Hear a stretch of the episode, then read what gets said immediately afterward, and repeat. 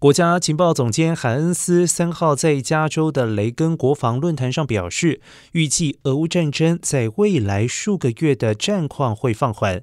他同时也认为，没有迹象显示中国军方协助俄罗斯军队。海恩斯称，俄罗斯没有能力自行生产目前使用的弹药。